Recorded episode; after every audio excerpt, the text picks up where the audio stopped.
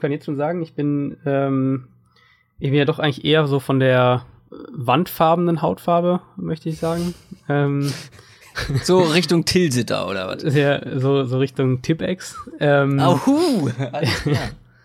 nee, und. Und jetzt bist du rot. Nee, und ich bin, ich habe jetzt tatsächlich echt schon, ich bin echt schon, für meine Verhältnisse bin ich echt braun geworden in den letzten Wochen, weil ich jetzt irgendwie auch recht häufig dann mittags da ein, zwei Stunden in der Sonne rumgelatscht. Vorher natürlich eingecremt, wie sie es gehört. Natürlich. Mit Aber, äh, Lichtschutzfaktor 50? Äh, 30. Ah, guck mal. Was wagen heute, ne? Ja, absolut. no risk, no fun. Okay, let's go.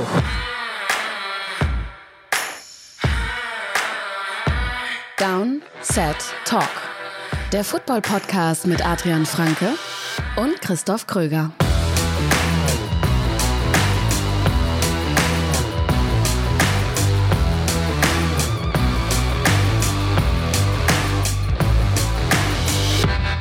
Es ist Donnerstag, der 19. Juli.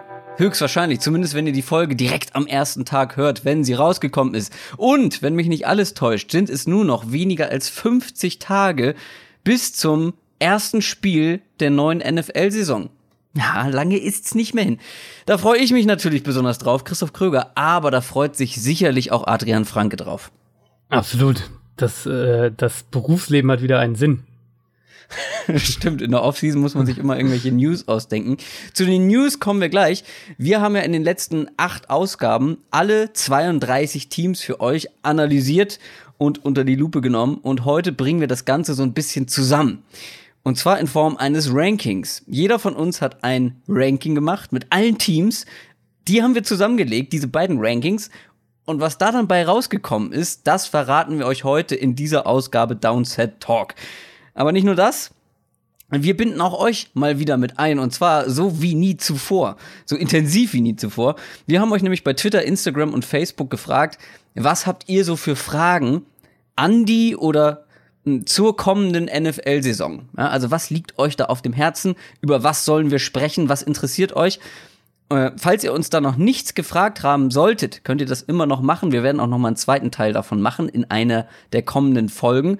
Apropos Folgen, falls ihr uns auf unseren Social Media Kanälen noch nicht folgt, solltet ihr das auf jeden Fall nachholen. Wir haben auf jeden Fall sehr viele schöne Fragen bekommen, auf die werden wir nachher eingehen. Bevor wir starten, gibt's aber noch, wie schon gesagt, diese Rubrik hier.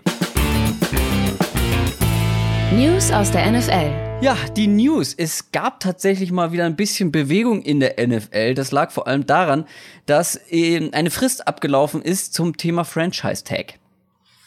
Ganz genau, so langsam kommt so ein bisschen Bewegung rein ähm, in die NFL. Die Teams werden jetzt auch bald wieder in die Trainingcamps starten und die, die Franchise Tag Deadline ist jetzt verstrichen. Also die Deadline, in, ähm, die vor allem für die Teams gilt, nicht für die Spieler, sondern eher für die Teams um einen langfristigen Vertrag mit den Spielern, die den Franchise-Tag im Frühjahr bekommen haben, auszuhandeln. Also sprich, die Spieler, die jetzt noch unter dem Tag sind, ähm, das müssten sein Marcus Lawrence von den Cowboys, Lamarcus Joyner von den Rams und Sigi Ansah von den Lions und natürlich Le'Veon Bell von den Steelers.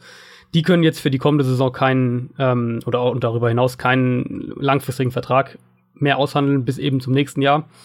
Sprich, die spielen jetzt entweder unter dem Franchise-Tag oder gar nicht und so, was man alles gehört hat, generell ähm, bei Ansa, bei Lamarcus Joyner und bei Lawrence ist, war das irgendwie jetzt so, ja gut, hat halt nicht hingehauen und ähm, teilweise auch gar nicht so arg streng versucht, möchte man sagen. Die werden unter dem Tag spielen, das ist, ähm, da wird es kein größeres Drama geben. Die spannendste Situation ist natürlich Le'Veon Bell, weil der jetzt zum zweiten Mal schon unter dem Tag spielt, einen sehr, sehr oder relativ lukrativen Vertrag für die Position auf jeden Fall, ähm, die er spielt, bekommen hat für Running Back, wo wir ja in den letzten Jahren doch gesehen haben, dass die Spieler, ähm, dass Running Backs nicht mehr so bezahlt werden. Da ist natürlich Bell auch ein Sonderfall. Er hat aber auch einen recht, also einen Vertrag, glaube ich, wo man, wenn, wenn er ihn unterschrieben hätte, hätte jetzt niemand gesagt, da haben die Steelers aber ein Schnäppchen geschlagen. Ähm, er wird, so wie man das jetzt hört aus Pittsburgh, die, das Trainingcamp wieder aussetzen und vermutlich wieder erst kurz vor Saisonstart, so wie er es letztes Jahr auch gemacht hat, dann den Tag auch tatsächlich unterschreiben. Sprich, er ist ja jetzt, er steht ja aktuell in der Hinsicht nicht unter Vertrag. Er, er kann das Trainingcamp aussetzen, ohne da irgendwelche finanziellen Strafen zu bekommen. Und dann wird er wahrscheinlich, ist mein Tipp so, wieder eine Woche, zehn Tage vor ähm, dem Regular Season Start wird er dann den, den Tag unterschreiben und dann wieder zum Team zurückkehren. Ich denke nicht, dass er, dass er da noch in die Saison hinein aussetzt. Kann ich mir auch nicht vorstellen. Der einzige Grund, warum er das tun sollte, ist, dass die Steelers, wenn er wieder zurückkommt, ihn unglaublich doll wieder füttern werden. Und wir haben das in der Vergangenheit schon gesehen, dass Running Backs, die in mehreren Saisons so viele Carries bekommen, so viel benutzt werden, dass dann die Leistungskurve in den kommenden Saisons steil oder zumindest sukzessive relativ schnell nach unten gezeigt hat. Das wäre so der einzige Grund, dass er sagt, ich lasse die ersten Spiele irgendwie sausen, damit die mich nicht ganz so kaputt machen. Aber nee, äh, glaube ich auch, dass der das noch unterschreiben wird. Äh, ich habe auf Twitter viele Diskussionen zum Thema Bell geführt. Mh, mm, weil ich ihn halt auch zu einem gewissen Teil verstehen kann. Ich glaube, da müssen wir nicht noch weiter drauf eingehen, dass ich glaube, das habe ich auch hier im Podcast schon mal erzählt, dass ich einfach sage, du kannst Livian Bell nicht als klassischen Running Back bezeichnen und ihn dementsprechend auch nicht so bezahlen, sondern du musst ihm mehr bezahlen, weil er einfach so unglaublich wichtig für diese Offense ist, weil er ein Unterschiedsspieler ist, weil du ihn eben nicht nur als Running Back ähm, aufstellst und benutzt, sondern eben auch äh, in unterschiedlichster Form als Receiver ähm, aufstellst, im Passing Game viel benutzt und vor allem die Menge, die die Steelers mit ihm, also die Menge, die sie ihn füttern quasi mit Carries und mit Targets, ist auch noch mal eine ganz andere Liga. Ja. Von daher kann ich es verstehen, dass er das sich auch bezahlen lassen will. Vor allem, weil wir sehen, so eine Karriere eines Running Backs ist nicht so lang wie die eines Quarterbacks beispielsweise. Oder auch Wide Receiver sind meistens in der Regel oder können meistens in der Regel länger in der NFL spielen. Und dass er da noch mal alles rausholen will, kann ich verstehen. Ich kann aber auch die Steelers verstehen, ähm, dass die jetzt sagen, okay, das ist uns ein bisschen zu unsicher. Wir wissen nicht, wie du in ein, zwei, drei Jahren körperlich drauf bist, ob du dann immer noch dieses Niveau bringen kannst und ob du dann immer noch den Vertrag rechtfertigen kannst, den wir dir jetzt zahlen. Also ich kann in gewisser Weise auch die Steelers verstehen. Ich hätte es natürlich gern gesehen, wenn er, wenn sie sich geeinigt hätten. Aber gut, können wir nichts machen, ne? Ja, es, es ist, und es ist, ähm, du hast eigentlich ganz gut zusammengefasst, die, die Situation ist eigentlich genau die, dass er einfach mehr ist als ein Running Back für die Offense, aber er ist eben auch ein Running Back. Und das heißt, ja. er bringt natürlich auch diese, ähm, diese Bedenken, die Teams bei Running Backs eben einfach haben und auch berechtigterweise haben. Das haben ja gerade die vergangenen Jahre und, und der Spieler, zu dem wir gleich auch noch kommen werden, ähm, auch recht eindrucksvoll gezeigt. Das ist, das ist ja trotzdem eine, ähm, das, also das muss man ja trotzdem irgendwie da mit gewichten, wenn wir von Verträgen sprechen. Auf der anderen Seite, ähm, er ist ein, er ist diese Matchup-Waffe, was ich ja immer wieder predige, wie wichtig die in der heutigen NFL sind für Offenses. Und er ist eben auch so gesehen der Nummer zwei Receiver mehr oder weniger der Steelers ähm, und quasi eine Art Slot-Receiver. Also sie, so wie sie ihn einsetzen, ist er eben nicht, äh, er ist jetzt zum Beispiel im Vergleich mit dem David Johnson, ist er ein, ein Spieler, der seine Pässe viel häufiger sehr, sehr nah an der Line of Scrimmage fängt. Ähm, aber auch da macht, richtet er natürlich extrem viel Schaden an. Und er ist jetzt, also wenn ich mir das jetzt mal vergleichen, wir haben ja das, das schöne Beispiel, dass wir einen der prototypischen Slot-Receiver in der NFL heute ähm, dieses Jahr auch mit dem Franchise-Tag hatten, Jarvis Landry, der dann zu den Browns getradet wurde und da dann seinen, seinen ähm, schon vor Monaten seinen längeren Vertrag unterschrieben hat. Äh, Jarvis Landry ist der für, für dein Team garantiert viel weniger wert als Le'Veon Bell. Aber und vielleicht in, unglaublich in vier, viel Jahren, Geld. und er kriegt unglaublich viel Geld, aber vielleicht in vier Jahren ähm, ist Jarvis Landry 29 und Bell dann, glaube ich, 30 oder auch 29 da ist dann vielleicht Jarvis Landry mehr wert für dein Team. Ja, also, wie gesagt, ich bin sehr überzeugt von dem, was Livian Bell halt für eine Offense, für ein Team wert ist. Und wenn du, ich habe das auch getwittert, wenn du für ein millionenschweres Unternehmen, was ja nun mal so ein NFL-Team ist, ein erheblicher Faktor, was Erfolg oder Misserfolg angeht, was Bell ja nun mal ist, dann muss man den eigentlich auch entsprechend bezahlen. Aber ich glaube, da kann man wirklich sehr lange diskutieren. Es gibt Argumente für die eine Seite, Argumente für die andere Seite. Hm, kommen wir zu einem anderen Running Back, der, sagen wir mal, auch sehr viel benutzt wurde ähm, in seiner Karriere als Running Back, hat sehr viele Carries bekommen und der hat jetzt sein Karriereende verkündet. Ja, DeMarco Murray hat seine Karriere beendet mit nur 30 Jahren und er ist, ich habe es ja gerade eben schon so ein bisschen angedeutet, er ist quasi genau das Beispiel, wenn wir sagen hier, ja gut, was ist denn ein Running Back dann mit Ende, Ende 20, Anfang 30? Er ist jetzt eben, wie gesagt, 30 Jahre alt. Er hatte diese, diese unfassbar produktiven Jahre, zwei Jahre und vor allem das letzte Jahr dann in Dallas, hinter natürlich auch dieser sehr starken Offensive Line, wo er aber wirklich auch in Grund und Boden ähm, eingesetzt wurde. Das muss man auch ganz klar sagen. Also in dieser 2014er Saison, als er knapp 1900 Rushing Yards hatte, hat er 392 Carries gehabt. Äh, das ist der, Aber der 1900 ist halt einfach auch schon ja, so hart. Natürlich. So viel, ja. Ganz klar, und es sind ja auch, also es war ja auch ein, ein Schnitt von 4,7 pro, pro Run. Also es ist ja auch jetzt nicht, dass er jetzt äh, die mit 3,3 Yards pro Run irgendwie bekommen hat, aber 392 ähm, Rushing-Versuche in einer Saison sind der, sieb der siebthöchste Wert für, für also aller Zeiten. Also sprich, das ist mhm. wirklich ja, ja. Eine, eine, absurde Zahl. Dazu hat er noch in der Saison einen persönlichen Höchstwert an Receptions aufgestellt mit 57. Also der war da, der hatte da knapp 450 Mal den Ball in der Hand in der, in der ähm, 2014er Saison. Dann ist er nach Philly gegangen, da ist es dann komplett eingebrochen, auch mit Chip, in Chip Kellys äh, letzter Saison, wo, wo dann irgendwie auch gar nichts mehr funktioniert, wo seine, die, die Run-Konzepte auch nicht mehr geklappt haben und die Line schlecht war. Und dann hat er in Tennessee eigentlich nochmal eine, eine ganz gute Saison gehabt, 2016, auch hinter einer sehr guten Offensive Line, auch wieder sehr, sehr viel eingesetzt mit knapp 300 Carries und, äh, und auch wieder über 50 Receptions. Aber letztes Jahr hat man dann schon recht deutlich gesehen, dass er ähm, ja, dass er abgewortet, dass er klar hinter mhm. Derrick Henry einzustufen war. Und das, deswegen hat es auch für Tennessee Sinn gemacht, sich da zu trennen und zu sagen, wir setzen jetzt auf Henry und, und Dion Lewis, den sie ja geholt haben.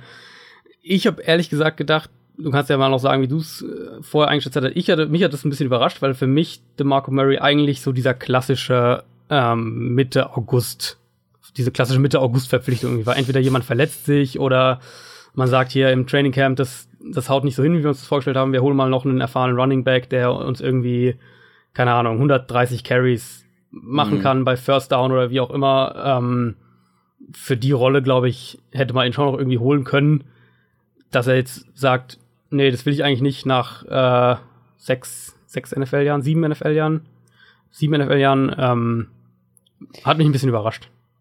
Es hat mich zuerst auch überrascht, weil, wie du schon gesagt hast, er war, glaube ich, genau der Typ, so wie ein Adrian Peterson letztes Jahr, ja. wo man wusste, der wird noch mal irgendwo landen. Aber offensichtlich hatte er darauf keinen Bock, weil das krönt jetzt auch nicht mehr deine Karriere.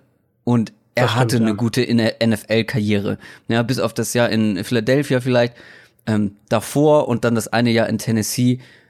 Da hat er einfach schon sich einen gewissen Status erarbeitet und den hätte er jetzt auch nicht mehr irgendwie vergrößert, wenn er beispielsweise der LeSean McCoy-Ersatz in Buffalo geworden wäre, mhm. wenn der gesperrt wird zum Beispiel. Oder irgendwie sowas, wo du, er konnte eigentlich da nicht mehr groß was erreichen. Und was, ähm, er hat ja diese, dieses Karriereende, ich glaube bei ESPN ja. bekannt gegeben, auf jeden Fall in der TV-Show. Und hat er dann auch so mit einem ziemlich großen Zaunpfahl gewunken, als er meinte, ja, vielleicht sieht man mich ja hier irgendwann demnächst mal wieder so äh, mit euch an irgendwelchen Tischen sitzen. Also der schielt, glaube ich, ganz stark auf so eine TV-Karriere. Ja, ja. ähm, der hatte einfach, glaube ich, keinen Bock auf irgendwie so dieser Veteran zweite Running Back in einem Team und jetzt noch mal irgendwie so ein paar die die dreieinhalb Yards pro Run irgendwie ja. abrackern kann ich im, im Grunde dann auch nachvollziehen, dass man dann sagt, Alter, ich hatte eine gute Karriere, letztes Jahr haben alle gesehen, es geht nicht mehr so wie vorher, lass gut sein. Und für ja auch vergleichsweise wenig Geld dann. Also wenn der jetzt im August irgendwo ja, unterschreibt, dann reden wir ja von ver vergleichsweise natürlich, aber dann reden wir wahrscheinlich von, von einer Million oder, oder 1,5 Millionen oder irgendwie sowas. Und dafür setzt du dann echt auch nochmal ordentlich deine Gesundheit aufs Spiel. Also wenn er jetzt sagt, ich bin 30, mir geht's super, ähm, ich fühle mich, fühl mich sehr gut und habe jetzt vielleicht hier einen Karrierepfad im als als äh, Spielkommentator oder was auch immer oder Studioanalyst, dann ähm, macht das, glaube ich, sogar aus seiner aus seiner Sicht auch Sinn. Na, ich hätte zu so einem Vertrag nicht Nein gesagt. ähm, das gilt auch für den Vertrag, den ein anderer Spieler bekommen hat, ein Receiver von den Rams. Das kam gerade eben erst. Ja, diese das, Meldung. Genau, deswegen wissen wir auch noch gar nicht so viel, aber was, was Adam Schefter ähm, von ESPN schon übermittelt hat, ist, dass es wohl ein Fünfjahresvertrag für Brandon Cooks bei den Los Angeles Rams ist, der bis zu 80 Millionen Dollar wert sein soll. Da müssen wir natürlich die Garantien äh, abwarten. Aber das ist erstmal recht viel Geld. Ähm, Brandon Cooks ja. wäre, wäre in sein letztes äh, Vertragsjahr gegangen, wurde ja jetzt in den letzten Jahren äh, von den Saints zu den Patriots und jetzt zu den Rams rumgetradet. Äh, finde ich spannend. Ich, mich wundert es nicht, dass sie das jetzt machen, weil, ähm, weil sie ihn, glaube ich, einfach vor dem, also sie wollten, ich, ich denke, sie wollten mit ihm verlängern, bevor sie ähm, in die Situation kommen, er spielt jetzt eine herausragende Saison und, und wird dann mhm. entweder noch teurer oder, oder dann gibt es irgendwie Stress mit, mit Holdout und wir müssen vielleicht den Franchise-Tag verwenden oder was auch immer. Jetzt hast du die Situation so ein bisschen aus dem Weg. Was man natürlich auf der anderen Seite sagen muss, ich glaube, so langsam wird Aaron Donald echt sauer. Stimmt. Ja, alle kriegen ihre Verträge, da bezahlst du deinen, ja. deinen Konterpater irgendwie mit, äh, mit Sue einen Haufen Kohle und jetzt kriegt auch noch der, der gerade erst zum, zur Franchise dazugekommen ist, in den Roster gekommen ist, kriegt jetzt auch noch mal einen stattlichen Vertrag und du stehst ja immer noch ähm, der beste defensive Spieler der NFL und hast immer noch keinen neuen Vertrag. Ja, kann, äh, kann, kann ich verstehen. Ja, das, also und die Rolle, ähm, letztes Jahr hat ja Sammy Watkins das gespielt in LA, die ist natürlich auch wichtig und ich bin auch gespannt, wie die Rams das nächstes Jahr machen. Ähm, ich habe aber auch, das habe ich auch bei dem Trade schon geschrieben, dass der, der Trade für Brandon Cooks für mich so ein bisschen zu so dieser eine Schritt zu aggressiv war. Also was die Rams davor gemacht haben mit den ja recht vergleichsweise günstigen Trades für Marcus Peters und Keep the Leap und die Verpflichtung von Dam Kung Su, das fand ich eigentlich alles ziemlich gut und auch so im Sinne von jetzt das Titelfenster ausnutzen. Dass man aber eben so einen hohen Draftpick dann für einen Brandon Cooks, der ein sehr guter Spieler mhm. ist, ausgibt, ähm, das hat mich so ein bisschen, da, da bin ich ehrlich gesagt auch immer noch ein bisschen skeptisch, weil ich glaube, dass diese diese Deep Threat Rolle, die man in der Rams Offense auch braucht, die ja eben Watkins letztes Jahr gespielt hat, dass man dafür aber keinen Premium Receiver braucht, so wie sie, so wie zumindest so wie die Rams letztes Jahr gespielt haben und auch wie äh, Jared Goff mit diesem mit diesem Spielertyp umgegangen ist und wie häufig er da doch Probleme hatte, äh, eine Connection zu Sammy Watkins aufzubauen. Wie gesagt, mich hat's auch ein bisschen überrascht, ähm, was ich bei Cooks halt immer so ein bisschen seltsam finde. Einfach habe ich, glaube ich, auch, als wir über den Trademark gesprochen haben, er ist halt einfach von den besten Coaches oder zwei der besten Coaches der NFL nach relativ kurzer Zeit für ziemlich wenig oder ziemlich, sagen wir mal, man hat sich nicht dagegen gesträubt, ihn wegzugeben. Also man hat ihn ziemlich einfach ziehen lassen. Ähm, also irgendwie kommt mir das so ein bisschen komisch vor, wenn ein Bill Belichick ähm, oder wenn, wenn, die, wenn die Saints ihn einfach so ziehen lassen. Kommen wir jetzt aber zu unserem Ranking. NFL Preview. Nachdem wir in den letzten Wochen alle Teams dieser Liga mal genauer unter die Lupe genommen haben, haben wir uns natürlich gefragt, wie das dann Division-übergreifend aussieht. Also wir haben uns ja die Division einzeln angeguckt. Ähm, jeder von uns hat ein Ranking gemacht, ein Power-Ranking. Also wie stark schätzen wir die einzelnen Teams Stand jetzt, Stand Mitte Juli ein. Die beiden Rankings haben wir dann zusammengelegt, den Durchschnitt der Platzierungen ermittelt und am Ende ist ein gemeinsames Ranking rausgekommen. Da gehen wir jetzt mal Schritt für Schritt durch. Es gibt tatsächlich relativ wenig krasse Unterschiede bei unseren Rankings, ähm, zumindest weniger als ich gedacht hätte. Ähm, was natürlich aber besonders interessant ist für euch auch, um zu gucken, wo eure Teams vielleicht sind, sind natürlich das Ende und die Spitze. Und wir fangen beim Ende an. Also wir fangen bei dem Team an, das wir als schlechtestes Team der NFL momentan halten. Und da sind wir uns tatsächlich genau einig gewesen. Wir haben beide die Buffalo Bills auf Platz 32. Ja, woran könnte das liegen? Also bei mir waren so klar die Argumente, die Quarterback-Situation, die O-Line, die nicht, vor, nicht vorhandenen Receiving-Waffen für den nicht vorhandenen Quarterback sozusagen. Und jetzt auch noch die Geschichte mit LeSean McCoy, wo wir äh, ja, wo es eine ziemlich, ziemlich hohe Wahrscheinlichkeit gibt, dass der auch nicht spielen wird, zumindest ein Teil der Saison die einzige, sagen wir mal, offensiv brauchbare Waffe der Bills und die würde dann, würde dann auch noch wegfallen. Also ich sehe im Moment so gut wie gar keine Argumente für die Bills. Ja, du hast eigentlich alles gesagt. Also Receiver kann man jetzt natürlich, wenn man Bills-Fan ist, sagen, hey, Moment, äh, Calvin Benjamin und Zay Jones, das ja. kann ja auch eigentlich okay sein. Und man hat einen Charles Clay, der sicher einer der, der solideren Titans auch in der NFL insgesamt ist. Ähm, aber ja, also die Offensive Line für mich, wenn ich jetzt heute äh, irgendwie Geld setzen müsste, wäre das für mich mein Tipp für die schlechteste Offensive Line in der kommenden Saison in Buffalo. Mhm. Dahinter hast du dann entweder einen, einen Josh Allen, der, das habe ich jetzt mehrfach auch gesagt in unseren ganzen Draft-Podcasts auch, der in meinen Augen noch lange nicht bereit ist, um NFL-Quarterback zu sein und der, den ich, als wenn ich ein Bills-Fan wäre, würde ich den dieses Jahr überhaupt nicht sehen wollen auf dem Feld. Wenn der nicht spielt, dann spielt wahrscheinlich AJ McCarron, der jetzt auch nicht als der, ähm, der nächste Heilsbringer irgendwie bekannt ist und der jetzt auch von der schlechten Offensive Line nicht gerade profitieren wird, um es mal positiv auszudrücken.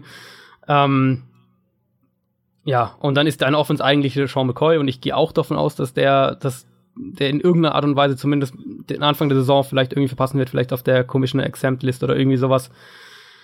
Das ist schon insgesamt sehr, sehr düster. Also für mich haben die Bills die Kombination für jetzt 2018 da will jetzt noch nicht irgendwie Josh Allens Entwicklung in zwei Jahren vorausgreifen, aber für 2018 Klar. die schlechteste Offensive Line und die schlechteste Quarterback-Situation in der ganzen NFL. Wir werden uns nicht bei jedem Team so lange aufhalten. Äh, du, Adrian, schreist einfach rein, wenn du zu einem Team was sagen willst. Ja. Ähm, ich mache weiter mit Platz 31. Die Indianapolis Colts haben wir da in unserem gemeinsamen Ranking. Auf Platz 30 die Miami Dolphins. Ähm, also wie gesagt, bei den unteren Positionen sind wir uns relativ einig. Da unterscheiden die sich nur so mit ein, zwei Plätzen. Auf Platz 29 die New York Jets. Die habe ich noch ein Stück weiter tiefer als du.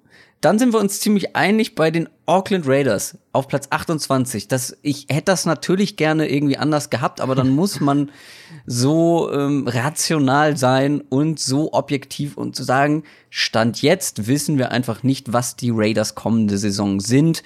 Und wenn man sich das nun mal so anguckt, mit den Leistungen, die die Spieler zum Beispiel letztes Jahr gebracht haben, dann ist ein Platz 28 doch schon gerechtfertigt. Ja, und das, das trifft ja auf mehrere Teams zu. Also die, dass wir noch nicht wissen, was sie sind. Also die Colts, die uh. du gerade gesagt hast, auf 31 ist ja, ähm, wenn Andrew Luck fit ist und der alte Andrew Luck ist, dann sind die sicher irgendwo Klar. in der Top 14 oder Top 15 zu finden, selbst, selbst mit dieser Defense. Also wir haben oft genug gesehen, wie Andrew Luck auch eine schlechte Defense äh, äh, durch eine Saison ziehen kann. Ähm, jetzt haben die Colts zwar eine sehr, sehr junge Defense, aber die kann sich ja immerhin im Laufe der Saison auch steigern. Also wenn Luck wirklich fit ist und mit dieser neuen Offensive Line spielen kann, ähm, dann reden wir von einem ganz anderen Colts-Team. Und Miami ist ja im Prinzip ähnlich. Also ich erwarte von der, von der Defense in Miami jetzt nicht so wahnsinnig viel.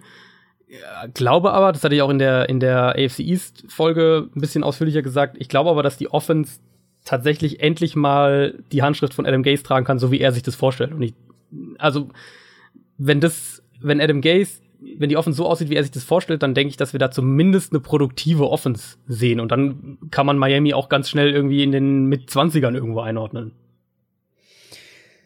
Auf Platz 27 haben wir deine Arizona Cardinals zusammen. Und du hast gerade schon gesagt, es gibt so viele Teams, wo man sagen würde, oder bei mir war es so, die würde ich gerne viel weiter oben einordnen, weil einfach das Potenzial viel größer ist, aber Stand jetzt, objektiv betrachtet, kann man sie einfach noch nicht weiter oben einordnen. Das sind zum Beispiel für mich die Cleveland Browns gewesen, äh, die wir zusammen auf Platz 26 haben. Dann kommen einige Teams, die sich die Plätze teilen, zum Beispiel die Washington Redskins und die Cincinnati Bengals teilen sich Platz 24. Dann die Dallas Cowboys auf der 23 beziehungsweise 22 gleich auf mit den Tampa Bay Buccaneers. Das ist auch so ein Team, ja. da würde ich sagen, oh, irgendwie vom Gefühl her weiter oben, aber jetzt noch mit der, mit der Sperre von Jameis Winston. Trotzdem, das Potenzial ist irgendwie da, aber dann rufen wir uns noch mal letzte Saison in Erinnerung. Ja. Dann, wie gesagt, mit der, mit der Sperre man kann es noch nicht genau sagen und dann muss man irgendwie gucken, ja, wo sind sie Stand jetzt und da sind sie bei uns auf Platz 22 gelandet die Defense wird sicher besser sein in Tampa Bay. Da bin ich eigentlich mhm. recht überzeugt davon. Ähm, und äh, was die Offense aber angeht, da bin ich echt mega skeptisch. Also selbst unabhängig von der Sperre habe ich da so meine Zweifel, dass das. Ja, du äh, bist ja nicht der größte Winston-Believer, ne?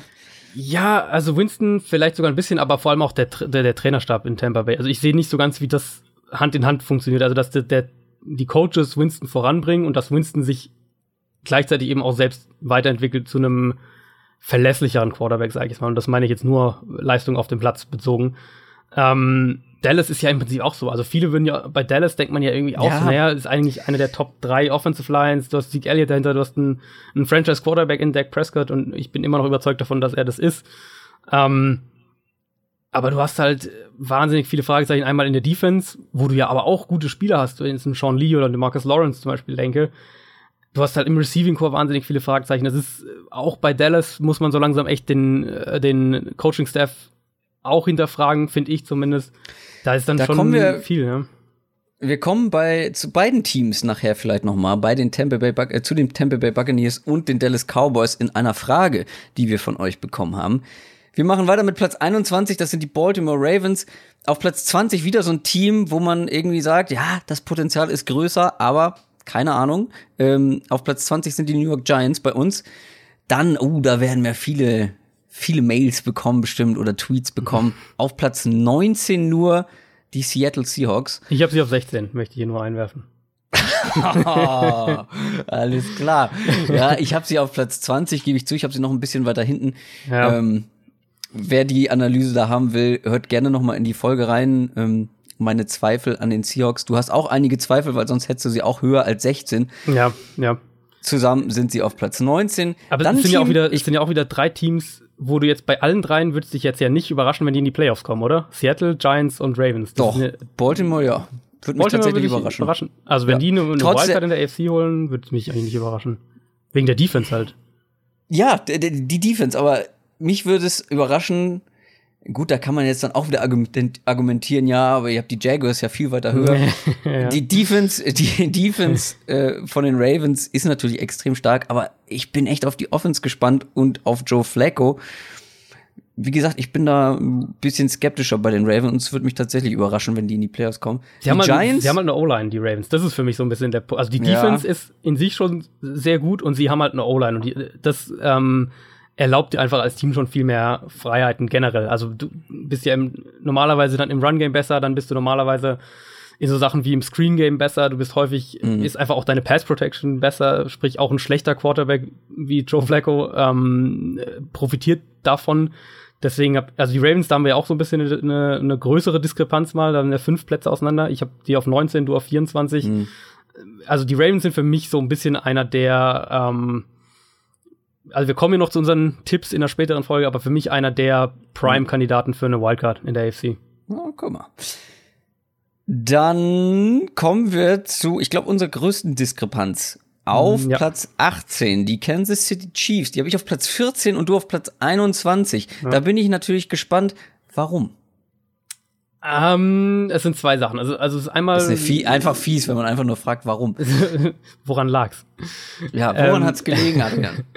Es ist einmal die Defense, wo ich eigentlich durch die Bank weg echt sehr, sehr viele Fragezeichen habe, mit, mit ganz wenigen Ausnahmen. Die Ausnahmen sind eigentlich Justin Houston, Chris Jones und Eric Berry, aber ansonsten ähm, sehe ich die Secondary eben als echt ein großes Fragezeichen. Die Chiefs letztes Jahr noch sehr, sehr Man-Coverage-lastig gespielt, haben eigentlich jetzt überhaupt nicht mehr die Cornerbacks dazu.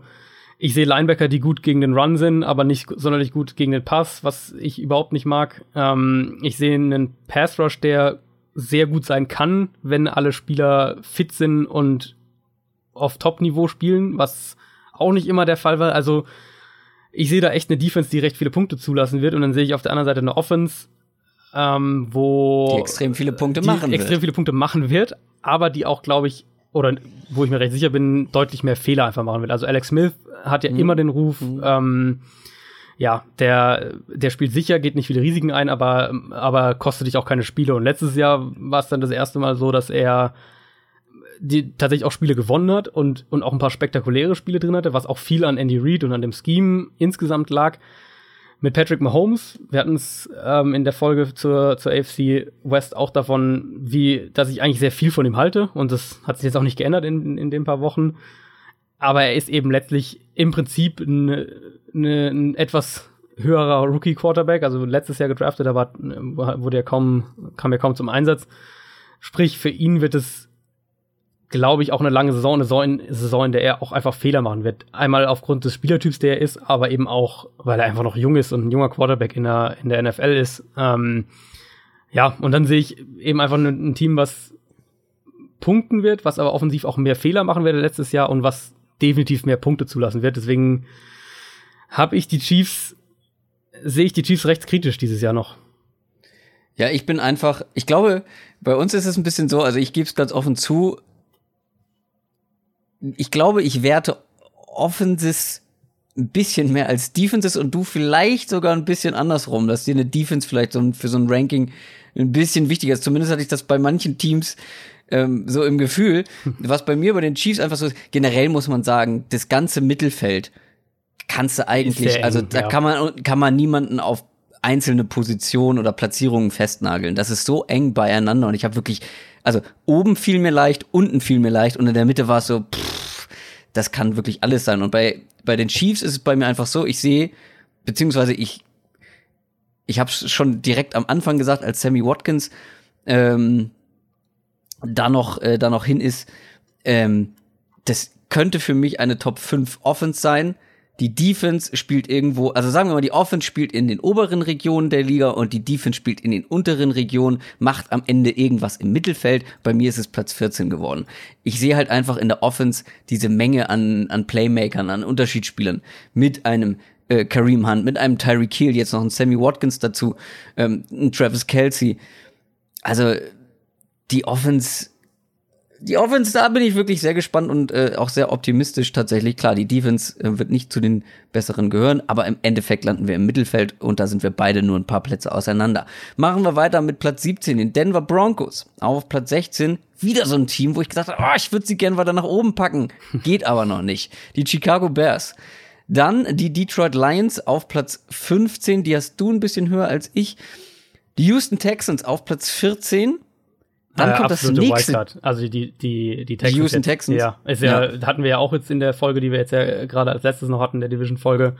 Ähm, Houston ist für mich neben Oakland das Team, wo ich sage, da ist die, die Spannweite am größten, in welche Richtung das gehen kann. Also wenn die, die Stars der Texans fit sind, äh, die jetzt ja alle ja. zurückkommen, Watt und Watson und Merciless und Clowney und Hopkins fit bleiben, dann ist es ein Team, was, was echt richtig viel Spaß machen kann.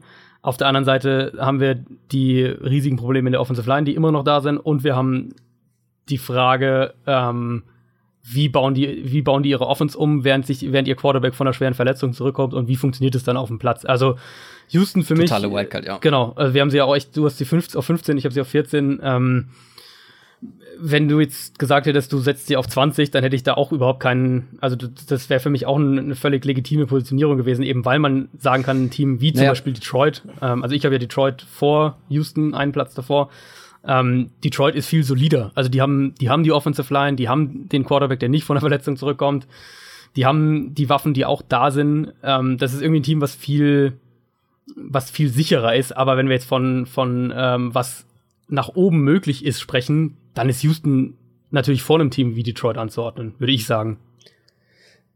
Gut, da ist ja wieder die Sache mit, äh, wir müssen Stand jetzt betrachten. Und bei ja. den Texans war es bei mir so, wir müssen uns gar nicht groß vorstellen, was das Potenzial sein könnte, wie beispielsweise bei den Giants, wie bei den Bears, hm. wo es so viel Wechsel gegeben hat, sondern bei, bei Houston, die haben wir alle schon mal gesehen und die haben wir auch größtenteils schon alle mal zusammen gesehen, wenn auch nicht alle, alle gleichzeitig auf dem Feld. So, aber wir haben, wir haben Watson schon gesehen, wie er mit Hopkins ähm, und einem Fuller spielt, ja, hinter einer schlechten O-Line. Und das sah verdammt gut aus.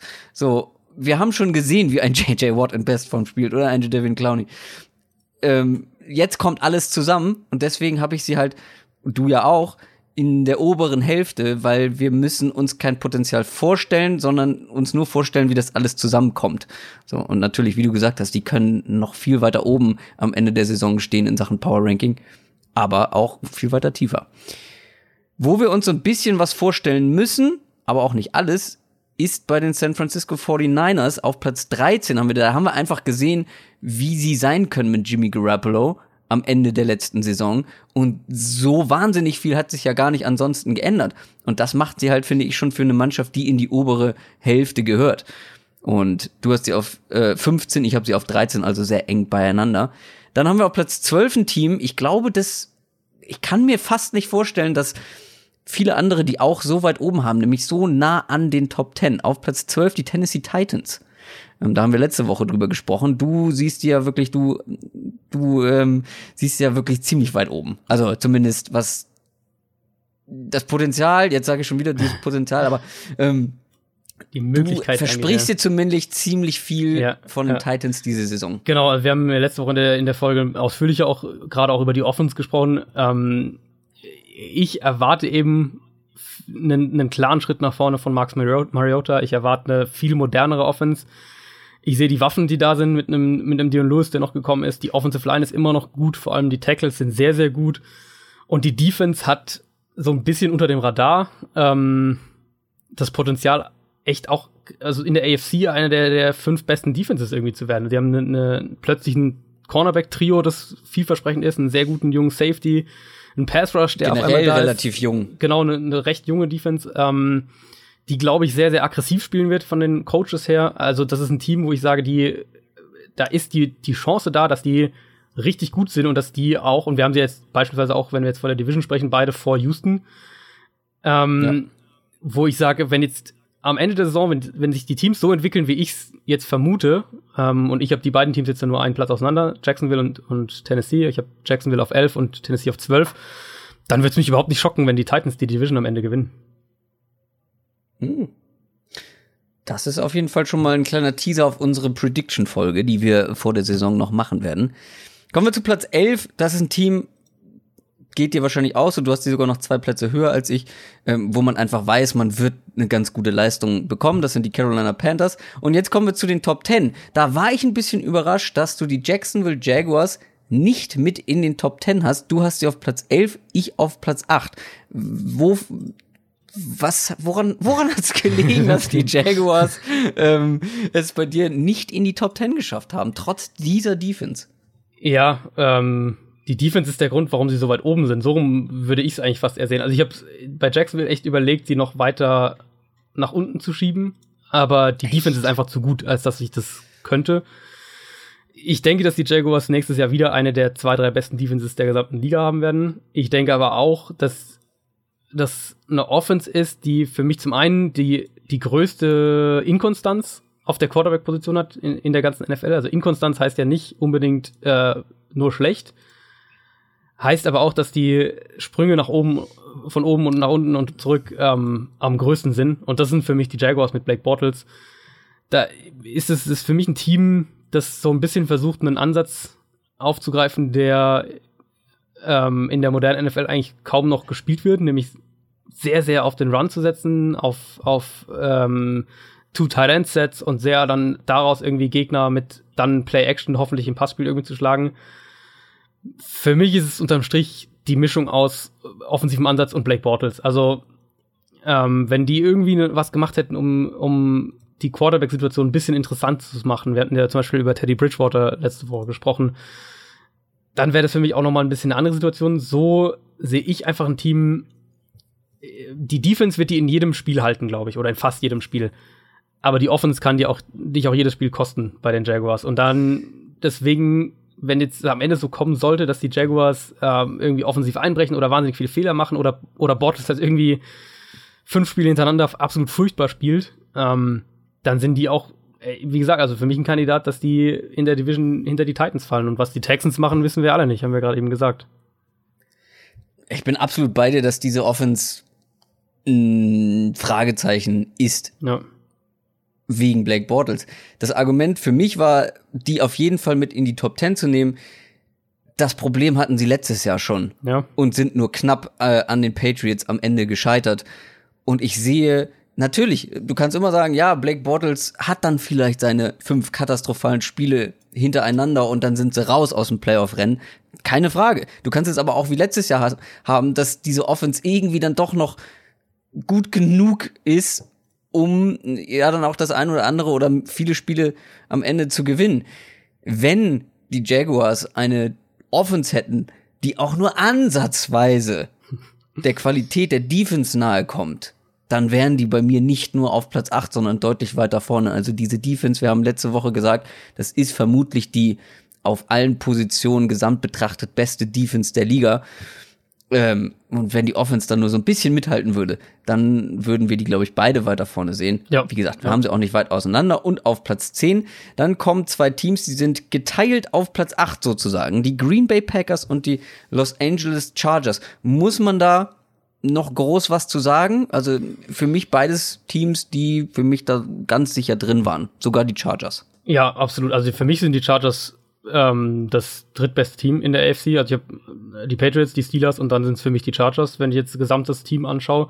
Die haben nämlich äh, natürlich nicht die Defense auf dem Level, wie sie Jacksonville hat, aber auch eine sehr, sehr, sehr gute Defense. Und die haben ähm, vor allem eine Offense, die mit der eigenen Defense mithalten kann und einen Quarterback, der auch, dem du auch zutraust, dir Spiele zu gewinnen. Und zwar nicht nur ein oder zwei Mhm. oder irgendwie da inkonstant zu spielen, sondern mit Philip Rivers echt einen sehr, sehr guten Quarterback. Für mich sind die Chargers auch, also ich habe über die Chiefs vorhin gesprochen, für mich sind die Chargers auch eigentlich der klare Favorit in der Division. Ähm, da bin ich mal sehr gespannt, ob sie es schaffen, sich nicht selbst im Weg zu stehen, vor allem mit ihren Special Teams. Und die Packers, ähm, würde ich, das sind für mich, die sind für mich so ein Team, die ich gerne noch höher einordnen würde. Ähm, vielleicht, Das geht aber nicht. Ja, vielleicht, also Du kannst nicht sagen, okay, Aaron Rodgers, okay, Platz eins, aber du musst auch das Ja. restliche Team angucken, Also- vor allem die restliche Offense. Ähm, geht nicht. Ich habe auch drüber Ja. nachgedacht, aber ich konnte es einfach nicht. Dafür ist das Argument Aaron Rodgers, das ist, das ist groß genug, um sie für mich auf Platz 10 zu haben äh, und du auf Platz 8. Aber er überdeckt halt nicht alles, wenn man sich die Gesamtqualität der Teams anguckt, die davor noch gelandet sind. Also für mich ist in der NFC eben recht klar, dass du diesen Contender-Kreis von sechs Teams hast, die jetzt ja alle dann noch kommen. Und die Packers sind da für mich eins dieser sechs Teams, die ich hinter den großen Dreien einordnen würde, ähm, aber jetzt nicht zum Beispiel drastisch hinter den Rams beispielsweise. Einfach weil du Aaron Rodgers hast, weil du eine ähm, äh, gute Offensive Line hast. Die Waffen sind jetzt, ja, okay, da kann man drüber streiten. Also Devante Adams mag ich sehr. Jimmy Graham wird denen in der Red Zone auf jeden Fall helfen. Die Receiver-Tiefe ist jetzt nicht so doll. Ich denke aber eben auch, und da hatten wir es ja auch in der Division-Folge drüber, dass die, dass die Defense einen ordentlichen Schritt nach vorne machen wird und dass die deutlich aggressiver sein wird und dass die Secondary endlich besser sein wird. Und das wird den Packers schon wahnsinnig helfen im Vergleich zu den vergangenen Jahren. Für mich, wie gesagt, es gibt ein, die AFC ist da wesentlich dünner. Da sind es für mich echt nur so drei, vier Teams, aber in der NFC gibt es eben für mich diesen, diesen Sechserkreis ähm, von Contendern und da äh, sind die Packers für mich eins dieser sechs Teams. Über die Chargers werden, werden wir gleich noch mal kurz sprechen in der Mailback-Runde. Und du hast sie gerade schon angesprochen, die Rams für uns, da sind wir uns ziemlich einig auf Platz 7. Das geht aber einigen unserer Twitter-User nicht so. Die haben sie weiter oben.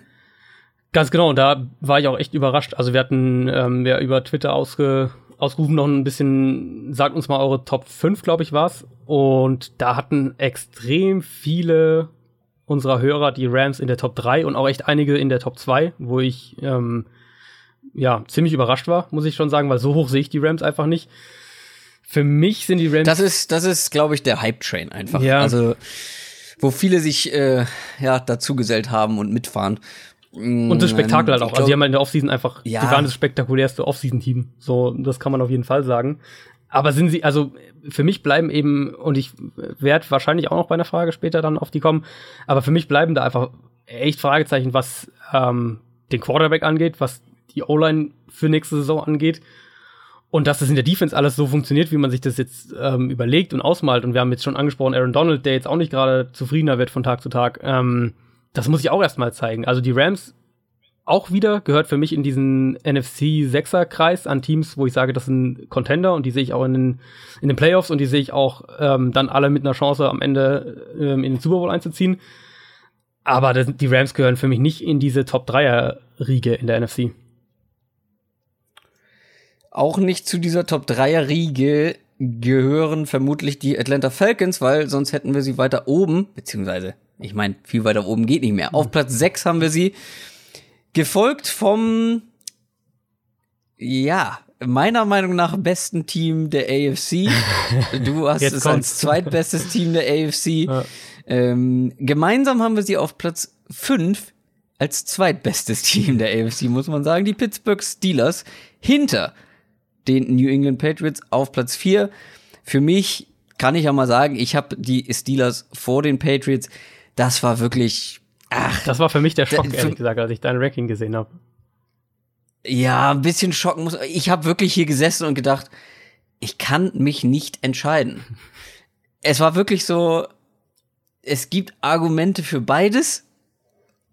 Und irgendwie, vielleicht ist es einfach tatsächlich, ich kann es nicht mal richtig begründen. Vielleicht sind es wieder einfach die offensiven Waffen, die mich da so ein bisschen angelächelt haben bei den Steelers ähm, und so ein bisschen über die, die Löcher in der Defense hinweggesehen haben lassen. Natürlich können die Patriots locker wieder das beste Team in der AFC werden. Aber irgendwie Bauchgefühl war, außerdem ist es nur ein Platz. Und ich habe es gedreht und gewendet. Das haben wir auch, das ging mir auch bei Platz eins und Platz zwei so. Ich habe es gedreht und gewendet und mehrfach hin und her geschoben. Am Ende habe ich gesagt, komm, packst du die Steelers vorher. Vielleicht sind sie dann im gemeinsamen Ranking sogar vor den Patriots. Waren sie letztendlich nicht. Ja, weil ich ähm, die, weil ich die beiden halt echt auch weiter auseinander sehe. Also ich habe ja die, ähm, die Patriots als auf drei und die Steelers dann nur auf sechs. Du hast sie auf fünf und mhm. vier. Also du hast sie echt nah beieinander. Ich habe sie dann doch noch mal ein Stückchen auseinander. Ähm, ehrlich gesagt sehe ich bei den Patriots, also zum einen, ich habe echt überlegt, die Patriots auch an zwei sogar zu setzen. Mm, und also insgesamt in der äh, im Gesamtranking. Langweilig. ich sehe einfach so ein bisschen bei den Patriots, dass ähm, klar, die haben natürlich auch Spieler verloren. Ich glaube aber, dass sie das in der Offensive Line auffangen und ich sehe ehrlich gesagt, dass die Defense besser sein wird als letztes Jahr, weil sie in die Defensive Line investiert haben und da ähm, Spieler geholt haben, die genau zu ihrem, zu dem passen, was sie machen wollen, mit Adrian Claiborne und Danny Shelton. Ähm, Derek Rivers, der zurückkommt von der Verletzung, der dann endlich auch spielen wird, Dante Hightower wieder fit ist. Also da sehe ich so ein bisschen eine Defense, die, glaube ich, im Vergleich zur letzten Saison doch ein gutes Stück besser sein kann und ich glaube auch wird. Und dann ist eben diese Offense mit, mit Brady, mit Gronk, ähm, wie du jetzt sagst, wenn du jetzt sagst, okay, die haben Dion Lewis verloren, aber sie haben halt auch Sony Michel gedraftet und äh, zusammen mit James ja, White ist das irgendwie so auch. Sie haben Julian Edelman jetzt erstmal für die ersten Spiele verloren, ja. aber das hatten sie letztes, letzte Saison auch und das haben sie mit Chris Hogan und dem einen oder anderen Receiver noch aufgefangen. Eben, ja. Also ich, also für mich sind die Patriots, die Patriots immer noch das, das Maß aller Dinge in der AFC. Ja, ja, vermutlich hast du recht, ähm, weil es sind halt einfach die Patriots und es sind nach wie vor Tom Brady und Bill Belichick und die weiteren Argumente hast du aufgezählt. Sie sind ja auch im gemeinsamen Ranking vor den Steelers. Bei den Top 3 sind wir uns relativ einig, beziehungsweise die Saints hast du auf 4, ich genau, auf 3, ja. gemeinsam sind sie auf Platz 3. Da würde ich, da bin ich wirklich sehr gespannt und äh, voller Vorfreude. Ich hätte sie gern noch etwas weiter nach oben gesetzt, einfach weil ich sie weil ich die Spieler so mag, ähm, weil ich den Trainer so mag, weil ich das, was ich mache, so gut finde. Aber objektiv betrachtet kann man sie nicht vor die ersten beiden Teams setzen und die sind bei uns auf einem geteilten ersten Platz. Und ich habe ja schon gesagt, ich habe sie hin und her gewendet und hin und her gedreht. Es gibt für beide Teams Argumente, sie auf Platz 1 zu sehen oder halt auch nicht auf Platz 1 zu sehen. Und am Ende habe ich gedacht, es ist doch ganz okay, wenn sie einen geteilten Platz 1 bei uns haben. Die Philadelphia Eagles vor beziehungsweise gleich auf mit den Minnesota Vikings sind für mich einfach die rundum ausgeglichensten Teams der NFL. Bei den Vikings muss man natürlich sagen, die O-Line ist ein Schwachpunkt. Mhm. Auf der anderen Seite musst du bei den Eagles sagen, keiner weiß, wie ein Carson Wentz zurückkommt. Natürlich hat man einen, einen Nick Foles ähm, in der Hinterhand. Der muss aber auch noch mal erstmal so spielen, wie er die letzten Spiele in der vergangenen Saison gespielt hat. Ähm, die Defense von den Vikings sehe ich noch mal ein bisschen stärker als die von den Eagles. Ich sehe tatsächlich auch die Quarterback-Position ist jetzt verbessert bei den Vikings, ähm, auch wenn Case Keenum das natürlich letzte Saison sehr, sehr gut gemacht hat. Die Waffen von den Vikings sind extrem stark. Jetzt kommt auch noch ein Devin Cook zurück, der Running Back, der ähm, vor seiner Verletzung wirklich sehr, sehr stark gespielt hat. Also das ist nochmal eine neue Ebene, die in der Offense mit dazukommt. Auf der anderen Seite, wenn Carson Wentz wieder so zurückkommt, ähm, so stark wie er ist, hinter der O-Line, ähm, mit guten Running Backs, mit guten Receivern, da hat sich nicht viel getan. Die Defense, die Front Seven ist stark. Also ich finde, man kann es drehen und wenden, wie man will. Für mich sind die sehr auf Augenhöhe. Ja, sind sie auf jeden Fall. Also für mich, die Quarterback-Situation ist ähm, so ein bisschen das, wo man, glaube ich, am ehesten vielleicht so einen Cut machen kann. Ich meine, du hast ja am Ende die Eagles auf zwei, ich habe die Eagles auf eins, weil ich denke, dass sie die Situation richtig managen. Ich, ich glaube, wenn Carson Wentz nicht komplett bei 100% ist, dann spielt halt Nick Foles die ersten zwei, drei Spiele und dann kommt Wentz dann rein. Da mache ich mir eigentlich nicht so viele Sorgen. Ähm, und dann haben halt die Eagles eine der zwei, drei besten Offensive Lines der Liga und die beste Defensive Line, vor ja. allem in der Tiefe in der, in der ganzen NFL. So gut die Vikings da auch sind, jetzt noch mit einem Sheldon Richardson dazu. Aber mit dem, was die, was die Eagles da an, an äh, Kadertiefe haben, da haben wir auch in der, äh, in der Division-Folge ausführlich drüber gesprochen, das ist ja, ähm, also das wäre ja bei anderen Teams wäre das ja mitunter die Starting Defensive Line mit Bennett, mit Nata, mit Chris Long, mit Timmy Jernigan, ähm, mit Josh Sweat jetzt noch der, dem Viertrunden-Pick dieses Jahr das sind ja, also das sind ja alles keine Starter-Stand jetzt, die ich jetzt gerade eben aufgezeichnet habe. Also, ja, da ist, das ist wirklich eine, ähm, eine Line, in der du rotieren kannst. Das macht es ja auch so stark. Du hast eigentlich, du hast diese Fixpunkte, Brandon Graham, Fletcher Cox, dann Derek Barnett, der jetzt ähm, starten wird. Timmy Jernigan wird sicher auch mehrere Spiele dann starten oder, oder in gewissen Situationen. Aber die Rotation ist einfach so stark und ich denke auch, dass die Eagles dahinter ähm, ja, sich noch mal steigern werden, vor allem was, was die Outside-Cornerback-Position angeht, wenn Sidney Jones jetzt noch voll fit zurückkommt. Ähm, ja, die Eagles äh, für mich, wenn ich jetzt, also ich habe immer von diesen Top 3 gesprochen, das sind eben für mich in der NFC die Eagles, Vikings und Saints. Ich sehe, die Patriots ist noch knapp vor den Saints, aber an sich sind es ähm, sind es auch drei Teams, wo du, äh, wo du echt also die, die, die Qualitäten der Spitze in der NFC ist einfach unglaublich groß dieses Jahr da sind sich, glaube ich, so ziemlich alle einig. Wir sind uns sehr einig, was die Top 3 Teams der NFC zumindest angeht.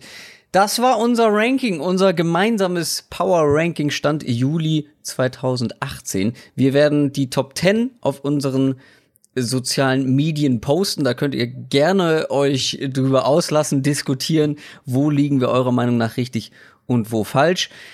Was wir auch bei den sozialen Medien oder auf den sozialen Medien in diesem Internet gemacht haben, ist euch gefragt, was habt ihr für Fragen an die kommende NFL-Saison? Und damit kommen wir jetzt zu unserer ersten Ausgabe unseres, äh, unseres Mailbags.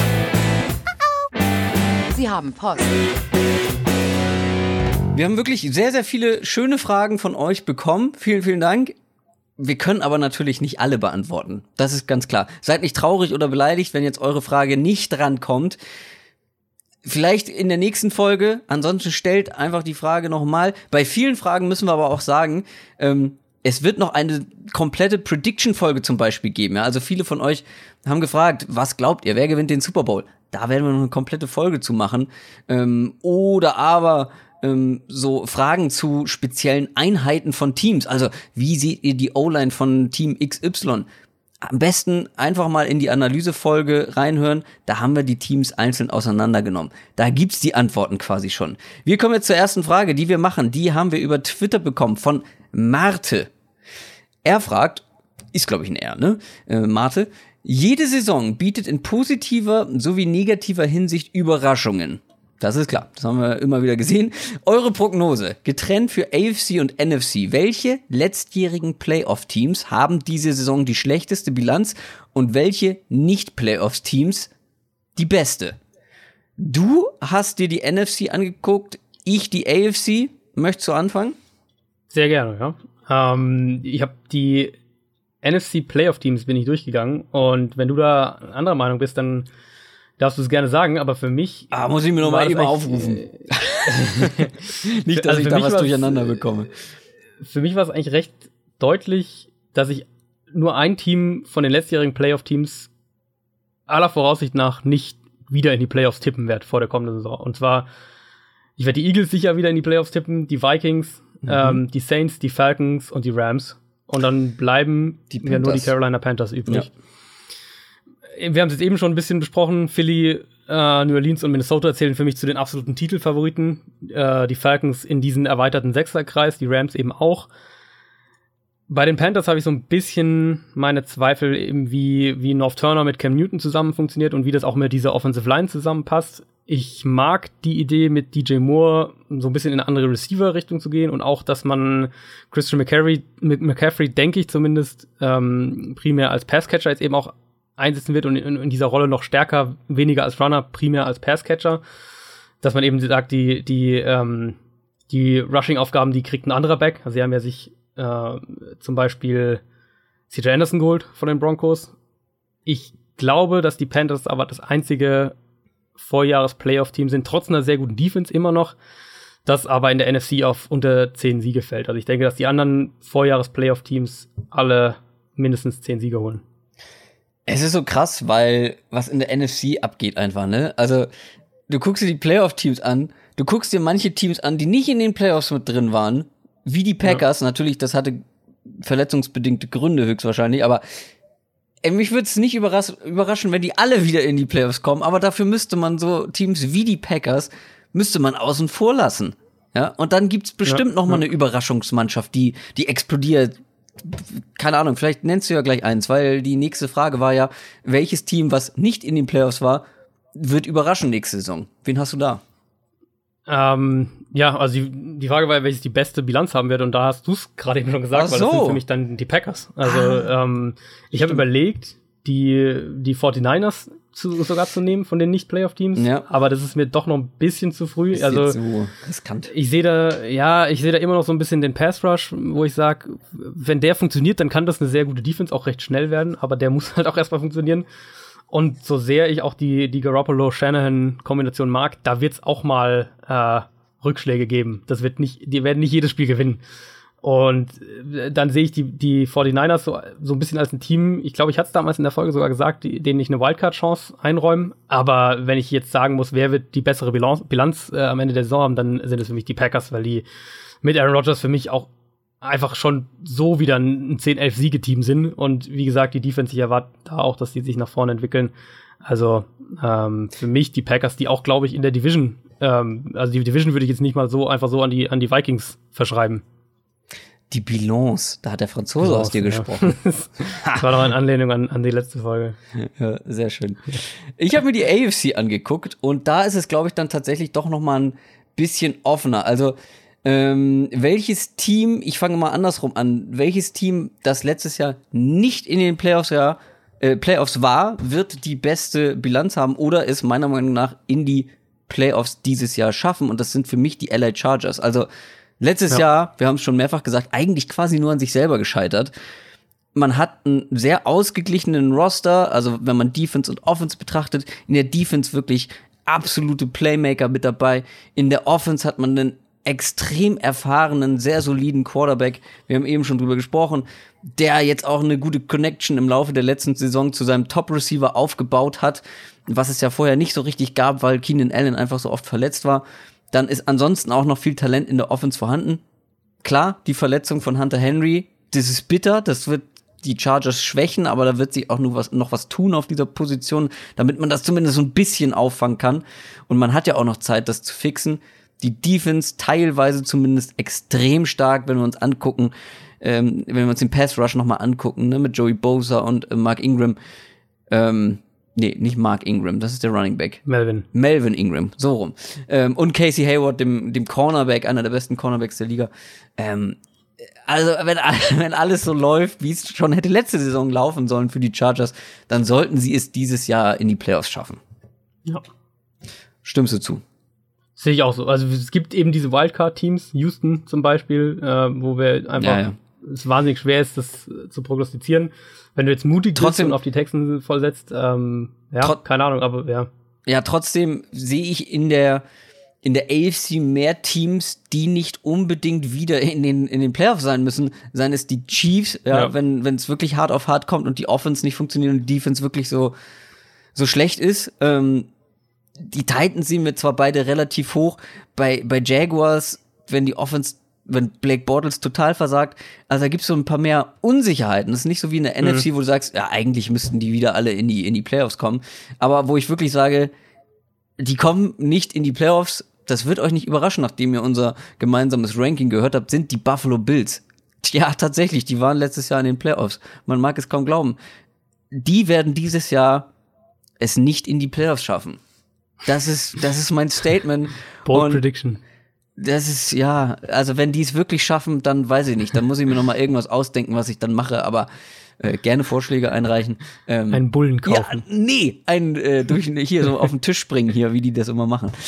Also, Stimmt, ähm, ja. Äh, nee, also sehe ich wirklich gar nicht. Die werden einen großen Schritt zurück machen in meinen Augen, ähm, wenn das alles so kommt, wie wir es erwarten.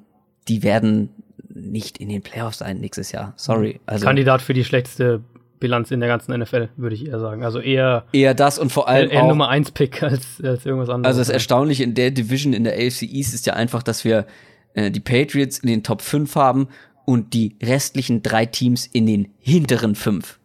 Also mhm. das ist schon wirklich extrem schwach. Also die werden sich streiten um den um den letzten Platz in der Division und um den letzten Platz in der AFC und vielleicht auch sogar noch in der ganzen NFL. Kommen wir zur nächsten Frage. Die kommt, glaube ich, über mh, hm, Instagram, wenn mich nicht alles täuscht. Ja. ja. Rüdi Rala hat gefragt, gibt es eigentlich große Regeländerungen und wenn ja, wie werden sie sich auswirken? Ich habe jetzt hier mal so zwei rausgestrichen, die man auf jeden Fall erwähnen sollte. Fangen wir an mit der überarbeiteten, überarbeiteten Catch Rule. Und zwar ist es jetzt so, dass die so ein bisschen angepasst wurde und meiner Meinung nach auch verbessert wurde. Also, ähm, ich habe mir das hier mal rausgeschrieben. Ein Receiver muss, um einen ähm, vollständigen Pass zu fangen, muss er den Ball fangen und Kontrolle über den Ball haben. Das ist nichts Neues. Er muss zwei Füße in Bounce haben oder ähm, äh, ich muss das hier gerade parallel auf Deutsch übersetzen. Another body part on the ground in bounce, ja, also wie wir das kennen, Ellbogen, Po, Knie, irgendwas muss in bounce auf dem Feld sein und er muss jetzt auch noch einen Football Move machen anschließend. Das kann ein dritter Schritt sein, das kann ähm, ja dieses Ausstrecken Richtung der Goal Line zum Beispiel sein und das zielt jetzt auch noch dazu, wenn es um einen Completed Catch geht. In meinen Augen ist es eine Verbesserung, weil zum Beispiel so ein Catch, an den werdet ihr euch bestimmt noch erinnern, der von Jesse James, ähm, Titan von den Steelers, in den Playoffs letztes Jahr gegen die Patriots, wo er den Ball ganz klar fängt, in die Endzone sich fallen lässt und beim Aufkommen auf den Boden bewegt sich der Ball halt in seinen Händen, weil er mit dem Ball quasi zuerst auf den Boden kommt. Und das war dann ein Incomplete Catch, was und auch damit kein Touchdown war, ne? Also das würde jetzt wegfallen, weil er fängt den Ball, hat Kontrolle über den Ball, zwei Füße auf dem Boden und er macht halt diesen Football-Move, indem er sich in die Endzone fallen lässt, mit Kontrolle über den Ball. Das ist das Gute was man vielleicht negativ betrachten könnte, ist, dass es da natürlich auch wieder Spielraum geht in Sachen Definition. Was ist genau ein Football-Move? Wie siehst du das? Im Prinzip sehr ähnlich. Also die Regel, die ja vorher immer war, das war auch dieses, was diese berühmte Des Bryant-Szene da ähm, bei dem Playoff-Spiel in Green Bay. Ja. Ähm, der Spieler, der den Ball fängt und zu Boden geht, ähm, der, der Ball has to survive the ground, ist, ist die Regel immer. Also genau. ähm, wenn er dann da irgendwie rausfällt, dann dass es dann doch nicht zählt, das fällt jetzt quasi weg und wird eben durch den Football Move ersetzt. Also mhm. so ein bisschen ersetzt man einen Interpretationsspielraum durch den anderen. Ich glaube aber durch einen ähm, durch einen durch eine etwas es ist eine etwas die Regel ist etwas klarer geworden. Ich würde es mal so sagen. Die zweite wirklich möglicherweise sehr mh, mm, entscheidende Regeländerung ist eine Änderung bei der Tackling Rule. Und zwar ist es jetzt verboten, seinen Kopf herunterzunehmen. Ich, ich lese das einfach mal vor. Lowering the head to initiate contact with the, with the helmet uh, is a foul. Steht hier. Also, du willst ein Tackling machen, nimmst den Kopf runter, äh, beziehungsweise den Helm runter, um damit den Kontakt zu initiieren. Das ist jetzt ein Foul.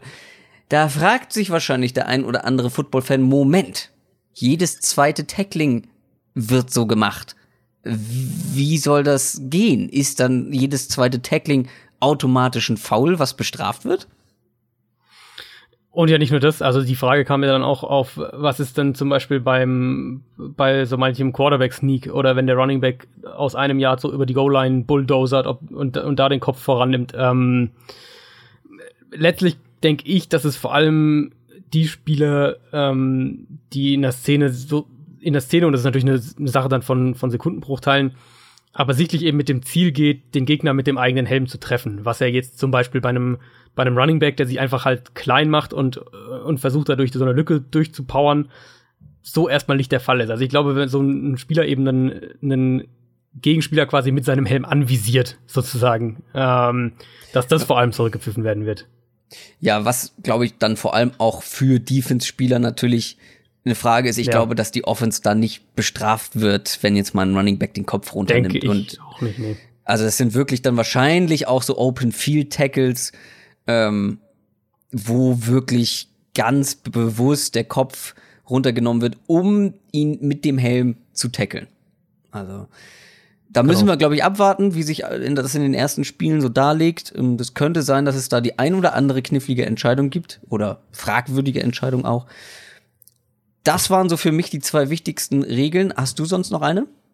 Ja, der Kickoff eben. Also da, der wird ja auch ein bisschen anders zumindest ähm, aussehen. Also hier wird vor allem mehr auf Sicherheit geachtet, würde ich sagen, und Geschwindigkeit rausgenommen. Also zum Beispiel müssen jetzt bei jedem Kick fünf Spieler auf jeder Seite des Balls stehen. Bisher haben vier gereicht. Ähm, die Spieler müssen auf beiden Seiten vor dem Kickoff näher am Ball stehen, also dass man eben weniger Anlauf hat, bevor der Ball ähm, von einem Spieler berührt wird oder auf dem Boden aufkommt, also nach dem Kick, darf kein Spieler vom Receiving-Team die Kick-Off-Linie überqueren oder innerhalb von 15 Yards dieser Linie einen Block setzen. Also sprich, da wird darauf geachtet, dass man, dass die Spieler sich weiter zurückziehen, sozusagen. Und wenn der Ball in der Endzone auf dem Boden landet, dann ist es ein Touchback. Also man muss ihn dann nicht nochmal fangen und sich hinknien oder irgendwie sowas. Also sprich, da wurde so ein bisschen Speed und ein bisschen ähm, dieses zwei, zwei Special Teams Rennen mit voller Geschwindigkeit aufeinander, ähm, so ein bisschen zumindest rausgenommen. Muss man mal schauen, wie sich das dann in der Praxis darstellt. Ich denke, es wird jetzt nicht unbedingt dafür sorgen, dass jetzt Kickoffs für alle Kickoff-Liebhaber ähm, bedeutend weniger spektakulär werden. Ich glaube einfach, dass es ein bisschen eine taktische Umstellung ist und dass ein bisschen eben die Geschwindigkeit rausgenommen wird. Ich glaube auch nicht, dass man das. Ich glaube, am Ende der Saison wird da keiner mehr drüber reden. Das kann gut sein, ja. Kommen wir zur nächsten Frage. Die ist wieder über Twitter gekommen von dem User Flofo91. Was für ein Team, das gehypt ist, wird dieses Jahr klar unter den Erwartungen bleiben? Das ist eine relativ knifflige Frage, wie ich finde, weil es fängt ja schon daran an. Wer ist gehypt, ja? welches Team ist überhaupt ja. gehypt? Also ich habe jetzt mir zum Beispiel mal aufgeschrieben, die Giants werden zum Beispiel von mir gehypt, wegen der Offense. Aber ähm, da, also da ist die wahrscheinlich relativ hoch, dass man unter diesen Hype-Erwartungen bleibt. Ich habe mir noch ein anderes Team rausgesucht, die gehypt werden. Haben wir aber auch schon so ein bisschen drüber gesprochen. Vielleicht hast du das Team auch rausgesucht, ich weiß es nicht. Die Rams, also die werden mega gehypt. und da würde es, auch, ja. und da würde es mich tatsächlich nicht überraschen, wenn, also, was wäre eine Überraschung? Das ist ja die zweite knifflige Sache an der Frage. Also, für mich wäre es eine Überraschung, wenn so ein gehyptes Team wie die Rams es nicht in die Playoffs schaffen. Und es würde mich wirklich überraschen. Aber ja. es ist halt, wir haben in der Folge, als wir über die Rams gesprochen haben, auch schon gesagt, oder ich habe gesagt, es kann gut sein, dass das zum Beispiel im Teamgefüge alles gar nicht so richtig zusammenläuft. Und wie wichtig das ist, das haben wir letztes Jahr in den Eagles gesehen, ja. Also so ein Teamgefüge, wenn das richtig gut funktioniert, dann ist eine Mannschaft teilweise besser, als sie vielleicht auf dem Papier ist. Und wenn das überhaupt nicht so zusammenwächst, das, was man da zusammengewürfelt oder zusammengekauft hat, dann kann das schon sein, dass man es am Ende nicht in die Playoffs schafft, auch wenn die Division jetzt nicht so wahnsinnig hart ist. Ähm, oder sagen wir mal, es läuft richtig mies und Jared Goff knickt so ein bisschen ein, leistungstechnisch. Und man sieht dann doch, oh, Jared Goff hatte vielleicht ein herausragendes Jahr letztes Jahr und ist vielleicht doch gar nicht so gut. Oder die Defense, ja, mit diesen zusammengewürfelten Stars kriegt das irgendwie nicht so, so richtig zusammen oder man kann das nicht so richtig auf dem Platz anwenden. Ähm, also ich bin natürlich auch ziemlich heiß darauf, dieses Team auf dem Platz zu sehen, keine Frage. Trotzdem, ähm, klar, auf der einen Seite kann es passieren, dass die einfach alles mit ihrer Defense platt walzen und die Offense ähnlich stark ist wie letztes Jahr. Trotzdem, am Ende, wenn das jetzt irgendwie so gar nicht zusammenläuft, kann man sagen, ja, es war jetzt nicht unerwartbar. Ja, du kannst, also man, genau, das ist so ein bisschen der Punkt. Man kann ja für jedes Team ein Best-Case, Worst-Case-Szenario entwerfen. Ja. Ähm, bei den Rams sind es für mich eben wirklich auch zwei, drei ganz konkrete Sachen. Das ist einmal auch das Zusammenspiel der Defense. Also was ist, wenn diese beiden extrem aggressiven Cornerbacks dann doch mhm. zu häufig irgendwie tief erwischt werden? Ja. Und offensiv ist es eben einmal die Offensive Line, die letztes Jahr sehr, sehr gut auf jeden Fall gespielt hat, natürlich, ähm, aber auch sehr, sehr viel Verletzungsglück hatte, wenn man es so sagen will. Also eben kaum, kaum Ausfälle da irgendwie hatten. Da werden die Spieler gerade in Andrew Whitworth nicht jünger und bei Whitworth hat man auch so ein bisschen teilweise in der, gegen Ende der Saison schon hier und da mal ein schlechtes Spiel auch gesehen. Äh, wenn da entweder mehr Verletzungen oder eben auch einfach so ein bisschen dieser, dieser Leistungsabfall, der irgendwann kommt, ähm, eintritt, dann haben die dahinter überhaupt nicht die Tiefe, um das auszugleichen. Und bei Jared Goff bin ich sehr gespannt, wie, wie gegnerische Defenses ihm das Leben nach dem Snap schwieriger machen. Also da war ja letztes Jahr so das große Thema, die stellen sich schnell auf. Und dann ist es eine wahnsinnig starke Kommunikation noch mit Sean McVay, bis eben das Mikrofon ausgestellt wird, kurz vorm Snap. Da will ich mal sehen, was Defenses so in den letzten fünf Sekunden, zehn Sekunden vor, vor Ende der, ähm, der Playclock ähm, noch umstellen, ob die da irgendwie viel flexibler werden und was sie eben auch nach dem Snap machen. Also ich könnte mir vorstellen, dass die Rams diese Saison viel mehr Teams, Defenses sehen, wo sie sagen, ähm, wo man sagt, das ist eine, eine sehr, sehr ähm, flexible Interpretation der Defense, also dass die nach dem Snap sich noch wahnsinnig anders aufstellen oder viel mit Trap-Coverages arbeiten und solche Geschichten, um Jared Goff eben auch herauszufordern. Und da bin ich dann auch nicht überzeugt, dass das jetzt einfach so reibungslos da weitergeht. Also da ja. wären, die, wären die Rams auch so ein bisschen mein Team. Und das andere Team, was ich noch aufgeschrieben hätte, waren die Chiefs. Die haben wir jetzt auch schon ausführlich diskutiert. Ähm, wo ich eben auch noch echt mal Zweifel habe. Ja, da ist wieder die Frage, wann ist ein Team gehypt? Die Offense ja. ist gehypt, die Defense nicht. Ähnlich wie bei den Giants zum Beispiel. Nächste Frage. Arne Kuh Instagram, glaube ich, ne? Welcher ja. Head Coach wird als erstes gefeuert? Finde ich eine sehr schöne Frage, ist natürlich rein spekulativ. Ich habe mir vier Leute aufgeschrieben, die für mich in den engeren Kreis gehören, habe die in eine Reihenfolge geschrieben, was die Wahrscheinlichkeit angeht. Wir haben die Fragen nicht abgesprochen, deswegen würde ich dir mal den Vortritt lassen und mal sehen, wen du hast. Also ich habe zwei. Ähm, wenn du vier hast, dann bin ich mal gespannt, ob sich da die beiden decken. Es ist einmal Dirk Cutter in Tampa Bay. Habe ich. Hätte, ja, ich glaube, den haben wahrscheinlich die allermeisten. Ähm, hätte eigentlich echt schon letztes Jahr entlassen werden können, ist, hat da wenig Kreativität in die Offense mit reingebracht. Ich habe, wie auch schon beim Ranking vorhin gesagt, meine Zweifel, dass der James Winston wirklich noch mal weiterbringt. Die Defense wird besser sein, da bin ich fest von überzeugt, aber selbst mit Winston hätte Tampa, glaube ich, einen ziemlich holprigen Saisonstart hingelegt, einfach weil das Programm so brutal ja, schwer ist. Sagen, ja. Genau, und, und ohne ihn wird es eine noch schwierigere Aufgabe. Also für mich sind die Bucks echt ein Kandidat, um da irgendwie mit einem Sieg und fünf Niederlagen so zu starten. Mal grob über den Daumen gepeilt, als ich mir den Schedule vor ein, zwei Tagen angeschaut habe. Und dann wird es, denke ich, schon die erste Entlassung sein. Ähm, andere Teams, die vielleicht auch eine schlechte Saison spielen werden, zum Beispiel in Buffalo haben wir gesagt, Arizona, die Raiders, die Jets, die sind alle entweder klar im Umbruch mit einem Rookie Quarterback oder sie haben einen neuen Head Coach oder beides. Und mhm. da, deshalb sehe ich da noch mehr Jobsicherheit. Ähm, Den hast du als zweiten? Genau, zweiter Kandidat ist dann für mich Miami mit Adam Gase. Falls ich, ich, mich, falls ja. ich mich täuschen sollte und die Offense nicht den Turnaround schafft, den ich glaube, dass sie schaffen, dann ähm, ist das für mich so echt nach, nach Tampa Bay der zweite ganz heiße Trainerstuhl, weil wenn das schief geht jetzt dieses Jahr in, in Miami, dann könnte es 2019 mit neuem Coach und vielleicht dann auch neuem Quarterback den, den ganz radikalen Neustart geben bei den Dolphins.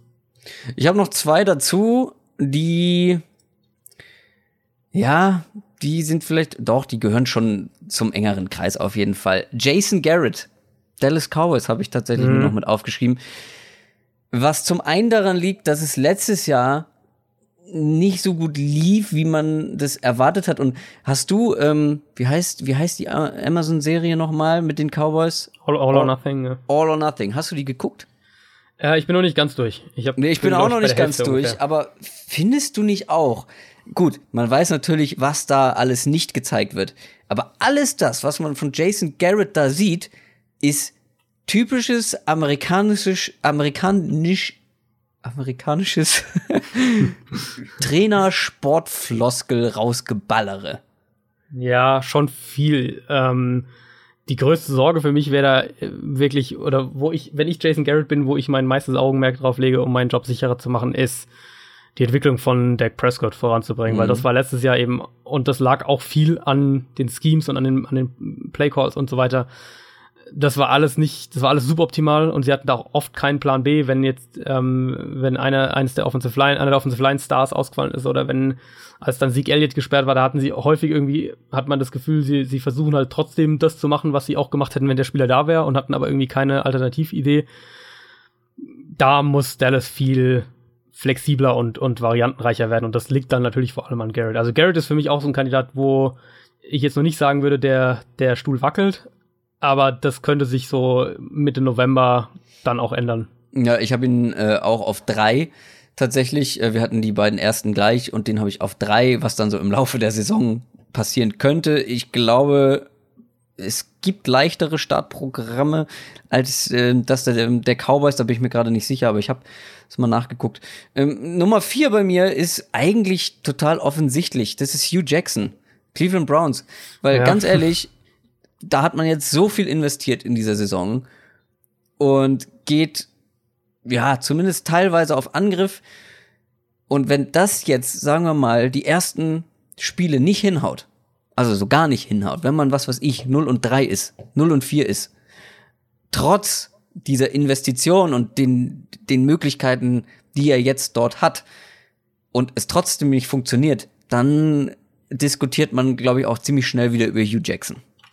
Es kann sehr gut passieren, ja. Also er hat natürlich diese, diese Quarterback-Trumpfkarte, wenn es jetzt so sein sollte, dass äh, der Saisonstart irgendwie schlecht verläuft, was mich tatsächlich jetzt trotz, obwohl, obwohl ich Hugh Jackson ja echt sehr häufig kritisiere, was mich aber dann doch wundern würde, einfach weil das Potenzial in diesem Browns-Team so hoch ist. Ähm, wenn der Saisonstart aber irgendwie schlecht läuft und die irgendwie mit, sagen wir mal, zwei Siegen und fünf Niederlagen dastehen, ähm, mhm. oder sogar noch schlechter, oder ein Sieg und fünf Niederlagen, und er dann immer noch irgendwie den Quarterback-Wechsel vollziehen kann, um sich nochmal zwei, drei Wochen Luft zu verschaffen. So ein bisschen ist ja so dieses klassische letzter letztes Aufbäumen. Ey, sobald der, äh, sobald der bekannt Trick. geben würde, Baker Mayfield wird in der nächsten Woche äh, würde starten, entlassen, weißt du? würde ich sofort entlassen, dem, den neuen nur jemand einstellen, der sagt, nein, der bleibt noch, der bleibt noch zweiter Quarterback. Lass Taylor weiterhin starten. Nur dann darfst du hier Trainer sein.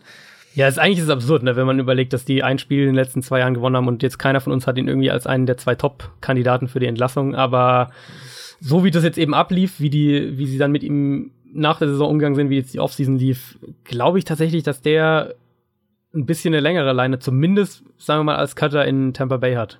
Ähm, noch eine Frage. Chancentod. Ed Chancentod bei Twitter heißt der Gute, äh, hat uns gefragt, Spielzüge in der NFL sind sehr komplex. Dicke Playbooks müssen studiert sein und korrekt angewandt werden.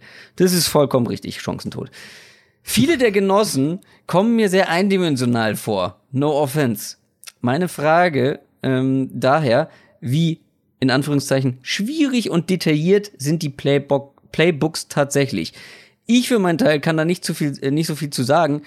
Unser Playbook beim Flag Football ist ungefähr 100 Seiten dick, Offense und Defense. Das ist im Vergleich zu einem NFL-Playbook nichts und ich sag euch, wie es ist. Es ist ganz schön kompliziert, wenn man Offense und Defense lernen muss. Äh, das ist schon relativ schwierig. Ähm, in der NFL sind die natürlich etwas dicker und die Leute verdienen aber auch mehr Geld, um die auswendig zu lernen. Ähm, was kannst du zu dieser Frage sagen? Ähm, ja, die kurze Antwort ist auf jeden Fall, sie sind schwierig und detailliert. Ähm, ich hatte da mal für ein, für ein Interview mit einem langjährigen College- und, und CFL-Coach ausführlicher drüber gesprochen. Da sind irgendwie so ein paar Kernaspekte bei mir hängen geblieben. Das ist einmal, dass jedes Playbook schon mal ein Glossar für sich hat, wo diverse Ausdrücke einfach erklärt werden, also wie dann, Klar. die dann in den, in den Plays benutzt werden. Also sprich, die muss man erstmal alle können. Und es werden ja es werden ja. ja, ganz viele Sachen von beim einen Team so genannt und beim ganz anderen genau. Team komplett anders. Ganz genau, wollte, wollte ich gerade sagen. Also kann gut sein, dass du dann hier zehn Begriffe hast, die bei deinem alten Team was völlig anderes hießen. Und jetzt musst du sie eben in deinen Kopf kriegen, äh, dass, es, dass es was ganz anderes bedeutet. Dann haben Playbooks so eine Art, ähm, ja, man kann das Philosophiebereich nennen, den, den auch jeder irgendwie verinnerlichen muss, wo steht, was ist eigentlich der Kern der Offense, was wollen wir darstellen es gibt eigene Bereiche für die ganzen Motion Calls, also vor dem Snap, für Protection Calls, für Hot Reads beim Blitz. All diese Sachen sind in eigenen, nochmal dann irgendwie in eigenen Bereichen. Dann teilen Coaches oft auch ihr Playbook in so Aspekte, in, in Spielsituationen quasi ein, also Goal Line, Red Zone, Two-Minute Offense, Four-Minute Offense, all diese Dinge. Also, das ist schon extrem, extrem tiefgehend dann ins, ins Detail auch und sehr, ähm, das muss man erstmal alles verstehen. Äh, ich habe da auch für Spox äh, mit Mubarak Jer Jerry gesprochen, der von der GFL zu den Arizona Cardinals gegangen ist vor ein paar Monaten. Der hat auch gesagt, dass das Playbook für ihn erstmal so oberste Priorität hatte und, und wie drastisch sich das jetzt auch von der GFL zum Beispiel unterscheidet. Moritz Böhringer hat es auch mehrfach gesagt, ähm, dass er am Anfang echt da mehrere Stunden pro Woche auch nur fürs Playbook aufgewandt hat. Es gibt, das finde ich eigentlich ganz spannend, inzwischen ein paar ältere NFL-Playbooks ähm, zugänglich. Da kann ich gerne mal eins auf unseren Social-Media-Kanälen teilen. Da kriegt man mal so ein bisschen einen Eindruck, was da so alles drin steht. Wurde, glaube ich, auch schon von einem anderen User unter die Frage, wurde schon eins ja, umso ähm, besser, ja. getwittert. Besser. Da kann man einfach nochmal nachgucken. So, zum Abschluss noch zwei schnelle Fragen. Das eine hat äh, gewissen Newswert. Hiasenhauer oder Ed Bomber mit so cooler ähm, Zahlen, Buchstaben, Schrift geschrieben, fragt, glaubt ihr, dass Earl Thomas zu den Cowboys geht? Also vorgestern, als ich mich, als ich mir die Frage angeschaut habe, kam ich erst noch so zu dem Schluss, dass ich eher nicht mehr damit rechne, dass ähm, ich eher glaube, dass er jetzt bleibt, aber auch schon so als 45, 55 Sache, nicht wirklich mit Überzeugung. Dann kam heute dieser Instagram-Post von Earl Thomas, dass ähm, er mehr oder weniger die Seahawks dazu auffordert, ihn zu traden, wenn sie keinen langfristigen Vertrag mit ihm aushandeln wollen. Das hat bei mir wieder so ein bisschen das Pendel in die andere Richtung schwingen lassen. Nicht, weil die Seahawks jetzt erpressbar wären oder irgendwie sowas, sondern eher, weil ich denke, dass sie die Unruhen in den kommenden Wochen und Monaten nicht in ihrem Team haben wollen. Ähm, also Hose jetzt, runter. Also, ja Hose oder nein? Runter. Ich sage inzwischen ja dass er geht. Ich glaube, dass er echt noch geht. Der Knackpunkt wird jetzt der Preis sein. Die Seahawks werden da echt viel fordern, äh, aber ich glaube, dass die Cowboys das am Ende machen und der irgendwann in, sagen wir mal, in den nächsten fünf Wochen noch nach Dallas getradet wird. Letzte Frage zum Abschluss. NotBSG bei Twitter hat gefragt, was ist eure Top 5 der Backup Quarterbacks? Ich fange diesmal an, gehe ganz schnell durch. Top 5 Josh Rosen. Top 4. Nee, wir machen das anderes. Anders. Wir machen, äh, ich sag Top 5, du sagst Top 5. Also, meine Top 5 ist Josh Rosen, deine. Okay, da muss ich sagen, ich habe die Rookies nicht mit reingenommen. Ich habe äh, Aber das sind ja Backup Quarterbacks. Ja. Bei mir steht das halbe Ranking aus. Die, die, aus die Gefahr hatte ich auch, deswegen habe ich die Rookies rausgenommen. Aber das macht ja nichts. Dann haben wir. ich habe so ein bisschen durchmischt auch. Ähm, also ich habe, wie gesagt, ich habe die Rookies mit drin, weil für mich sind das Backup-Quarterbacks und ja. Ja. ja. Ich finde, die also kann man mit reinnehmen. Ich habe ähm, ich hab an fünf ohne Rookies äh, Trevor Simeon bei den Vikings genommen. Hm, auf jeden Fall nicht der allerschlechteste Backup. Platz 4 bei mir ist kein Rookie, ist Jacoby Brissett von den Colts. Da habe ich Ryan Fitzpatrick von den Bucks. Der muss wahrscheinlich auch direkt mal ran, ne? In ja. den ersten paar Wochen. Drei waren's, ne? Ähm, dann auf Platz 3 habe ich ein Tandem sozusagen. Das Tandem aus Sam Darnold und Teddy Bridgewater bei den Jets gefällt mir wirklich relativ gut, äh, wenn man das hinter einem Josh McCown noch in der Hinterhand hat, das, ich glaube, da ist man relativ sicher. Ja, ja, äh, ich habe äh, auf drei Preset. Ah, den ich auf vier hatte, okay. Dann habe ich ähm, auf zwei einen Rookie, ähm, mein Lieblings-Quarterback-Rookie, logischerweise, Baker Mayfield von den Browns ist mein zweitbester Backup-Quarterback. Ich habe auf zwei dann Teddy Bridgewater und ich glaube auch nach Die wie Top vor, dass, dass der noch irgendwie getradet wird. Ach so, du glaubst noch, dass er getradet wird. Ich wollte gerade ja. sagen, dann haben wir ziemlich sicher dieselbe Top 1 und wahrscheinlich jetzt, ja. wird niemand was anderes sagen. Ich glaube, jeder, der was anderes sagt, hat die letzte Saison nicht verfolgt und zumindest. Der Sean Kaiser.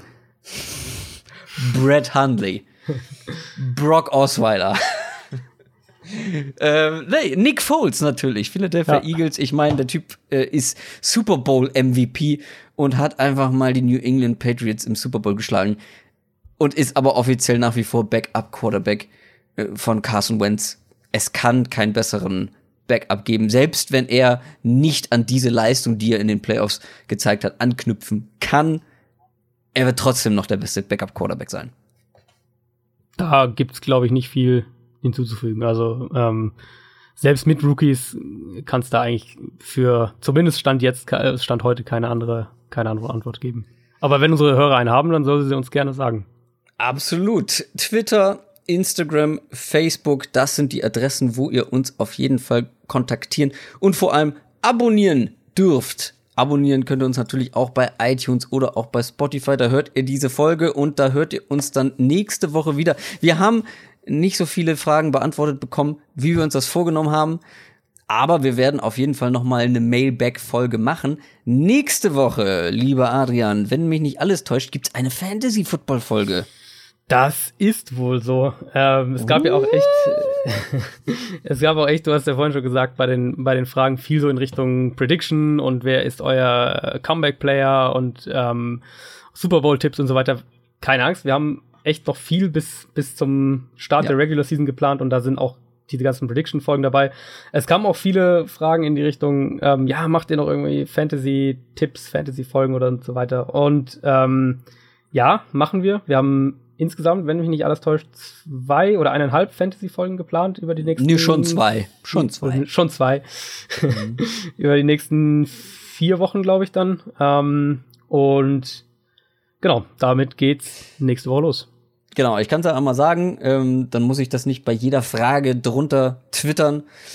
Nächste Woche geht's einmal um Fantasy Football Tipps im Allgemeinen und äh, was sind die besten Liga-Settings und so weiter. Und vielleicht gehen wir schon mal auf die ein oder anderen Spieler ein, Sleeper-Kandidaten und so weiter. Und dann wird's noch mal eine Draft-spezifische Folge geben, wo es Draft-Tipps gibt, ähm, was für Draft-Strategien man nehmen kann. Und wir werden einen kleinen Mock-Draft machen zusammen, beziehungsweise auch gegeneinander. Mal gucken, wie wir das am besten mhm. Lösen. Ähm, Fantasy Football und nächste Woche haben wir noch eine ähm, relativ ja, große Überraschung geplant.